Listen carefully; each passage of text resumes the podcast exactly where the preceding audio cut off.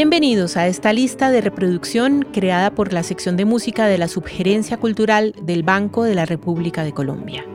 Soy María Isabel Quintero y este es el segundo episodio de una serie de seis programas de la lista de reproducción Todas las voces, todas, donde estamos conversando acerca de los aspectos más relevantes, orígenes, tendencias y evolución de la música coral. En el episodio de hoy estaremos hablando acerca del fenómeno vocal play, cuando las voces imitan a los instrumentos.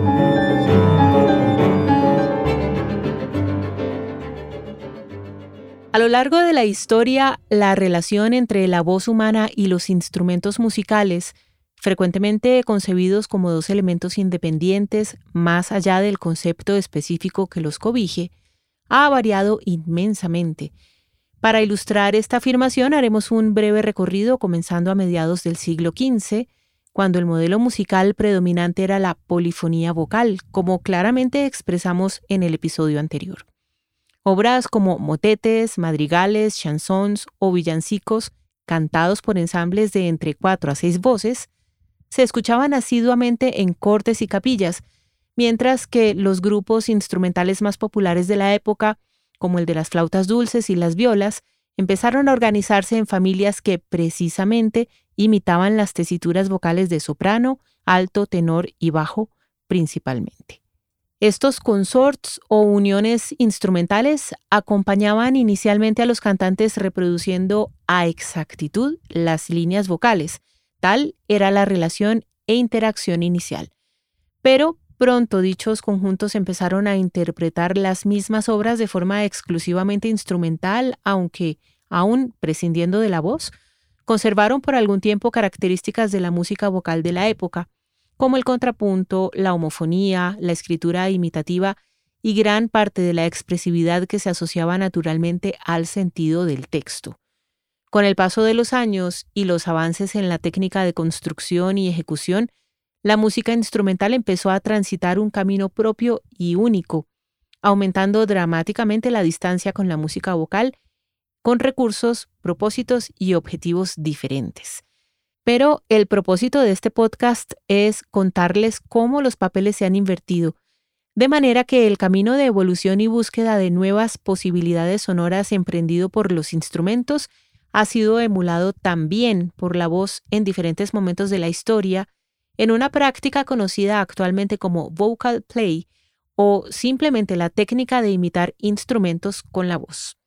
Fenómeno que puede resultar sorprendente, pero que no es otro reiteramos que el proceso contrario al sucedido hace cerca de 500 años en el Renacimiento, pues se trata de voces imitando las líneas melódicas de los instrumentos. ¿Cómo es posible tan solo imaginar que la voz humana, melódica por definición, pueda imitar el sonido de una guitarra, una trompeta, un arpa, un órgano, una flauta y más aún de instrumentos de la familia de la percusión? Esto requiere un profundo conocimiento del aparato fonador con el fin de explorar todos los sonidos que se puedan emitir no solo con las cuerdas vocales, sino con todo su conjunto, lengua, dientes, labios, mejillas y nariz. Y también, por supuesto, demanda un buen manejo de la técnica vocal para ampliar las posibilidades tímbricas y de resonancia de la voz, además de una dosis inmensa de creatividad. El vocal play tan popular hoy día gracias a los métodos de grabación y difusión como técnica de imitar sonidos con la voz no es novedosa. Recordemos que muchas piezas vocales renacentistas imitaban sonidos de animales, instrumentos y cualquier tipo de ruidos, y que también algunas canciones populares en otros contextos utilizando este recurso han logrado un efecto humorístico además de descriptivo. Pero solo fue hasta comienzos del siglo XX, con el nacimiento del jazz, que este tipo de técnicas se empezaron a difundir. Caso del famosísimo y popular scat singing, iniciado por Louis Armstrong y popularizado por Ella Fitzgerald, término que se aplica a la técnica de imitar onomatopéyicamente los sonidos de algún instrumento, en algunos casos imitando líneas ya escritas y en otros generando sus propias melodías e improvisaciones como lo haría cualquier otro instrumento. En los años 60, algunos grupos de cantantes empezaron a experimentar con las posibilidades que esta técnica podía ofrecer, siendo pioneros los Swingle Singers, fundados por primera vez en 1962 en París y después en Londres en 1974 por Ward Swingle. Comenzaron estudiando obras instrumentales de Johann Sebastian Bach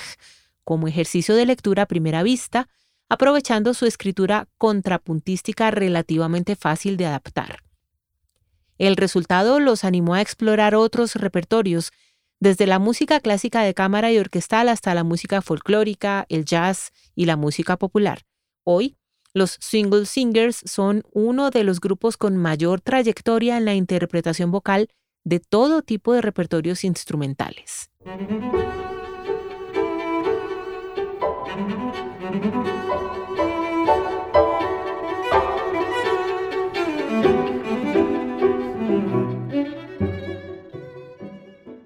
En nuestro continente, uno de los primeros grupos en explorar esta técnica fueron los Buenos Aires 8, reunidos desde 1968 con la intención de adaptar el tango y el repertorio folclórico argentino a un formato de ocho cantantes.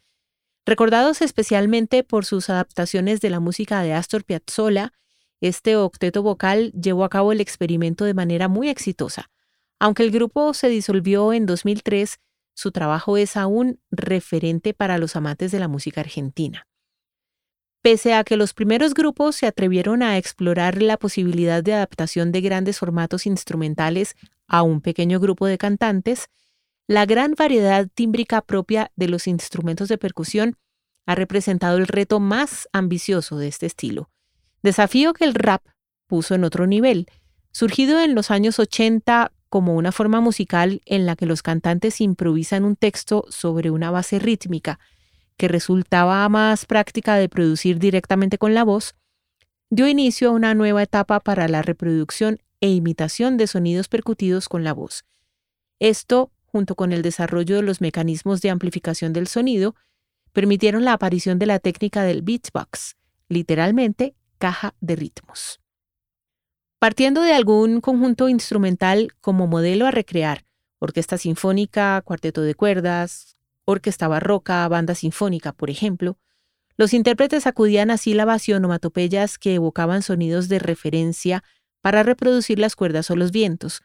Pero cuando el conjunto instrumental jugaba el rol de acompañante o de base rítmica para apoyar la voz de un cantante solista, las voces debían dejar el papel de protagonistas para convertirse también en acompañantes,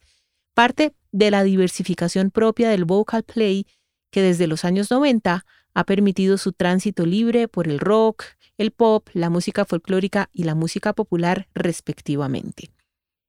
En estos repertorios, la percusión es fundamental y con frecuencia muy compleja, de manera que la técnica del beatbox se hizo indispensable. Surgieron entonces variaciones como la percusión vocal latina, que, además de imitar los sonidos de la batería, tambores, timbales, platillos, recreó otros sonidos como los del cencerro, guiro, timbales, congas, maracas, bongos o claves, característicos de la salsa, el merengue, el son, la cumbia, el danzón, el bolero, entre otros. Escenario perfecto, literalmente, para vocal sampling, grupo cubano masculino fundado en 1989, integrado por seis cantantes y arreglistas. Vocal Sampling ha explorado el repertorio tradicional cubano y latinoamericano, adaptando obras tradicionales y realizando sus propias composiciones en este estilo. Muchos grupos hoy en día usan esta técnica para interpretar diversidad de repertorios en un fenómeno que ha cambiado el concepto de ensamble vocal a capela y sobre todo la relación entre la voz humana y los instrumentos. Algunos usan el término banda vocal para diferenciarlos de aquellos que no se especializan en imitar instrumentos, siendo los más conocidos Pentatonix, MC6, Manhattan Transfer, Take Six, The Singers Unlimited, Octopodes, The Harvard Opportunes, En Voz, Siete Palos y Vocal Song, entre incontables más. Los avances en la tecnología de grabación y amplificación del sonido han contribuido a su éxito y la difusión masiva a través de la Internet ha permitido que los grupos no solo se den a conocer, sino que se conviertan en modelos de una nueva forma de interpretación, como sucede con el grupo israelí Voca People, que en pocos meses consiguió más de 5 millones de vistas en diferentes plataformas virtuales.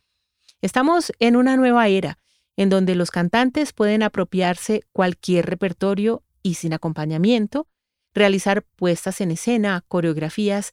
e involucrar al público en un espectáculo que va más allá de la presentación musical.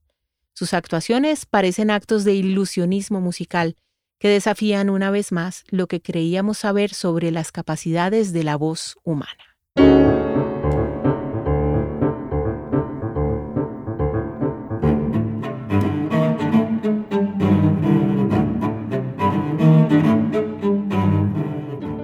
Los invitamos a escuchar la lista de reproducción Todas las voces todas, disponible en la cuenta de Spotify Ban Rep Cultural. La investigación y selección de la música de esta lista fue realizada por Angélica Daza. Los estuvimos acompañando Jefferson Rosas en la edición y montaje, María Alejandra Granados en la producción y María Isabel Quintero en la presentación. Toda la actividad cultural del Banco de la República se encuentra en la página web www.banrepcultural.org, en Facebook como Sala de Conciertos Luis Ángel Arango y en Instagram, Twitter y YouTube como Banrep Cultural. La música de este podcast es parte de Conversaciones, variaciones para violín, violonchelo y piano opus 32 del compositor Juan Antonio Cuellar, interpretada por el ensamble Lincoln Trio. Los esperamos en nuestro próximo episodio.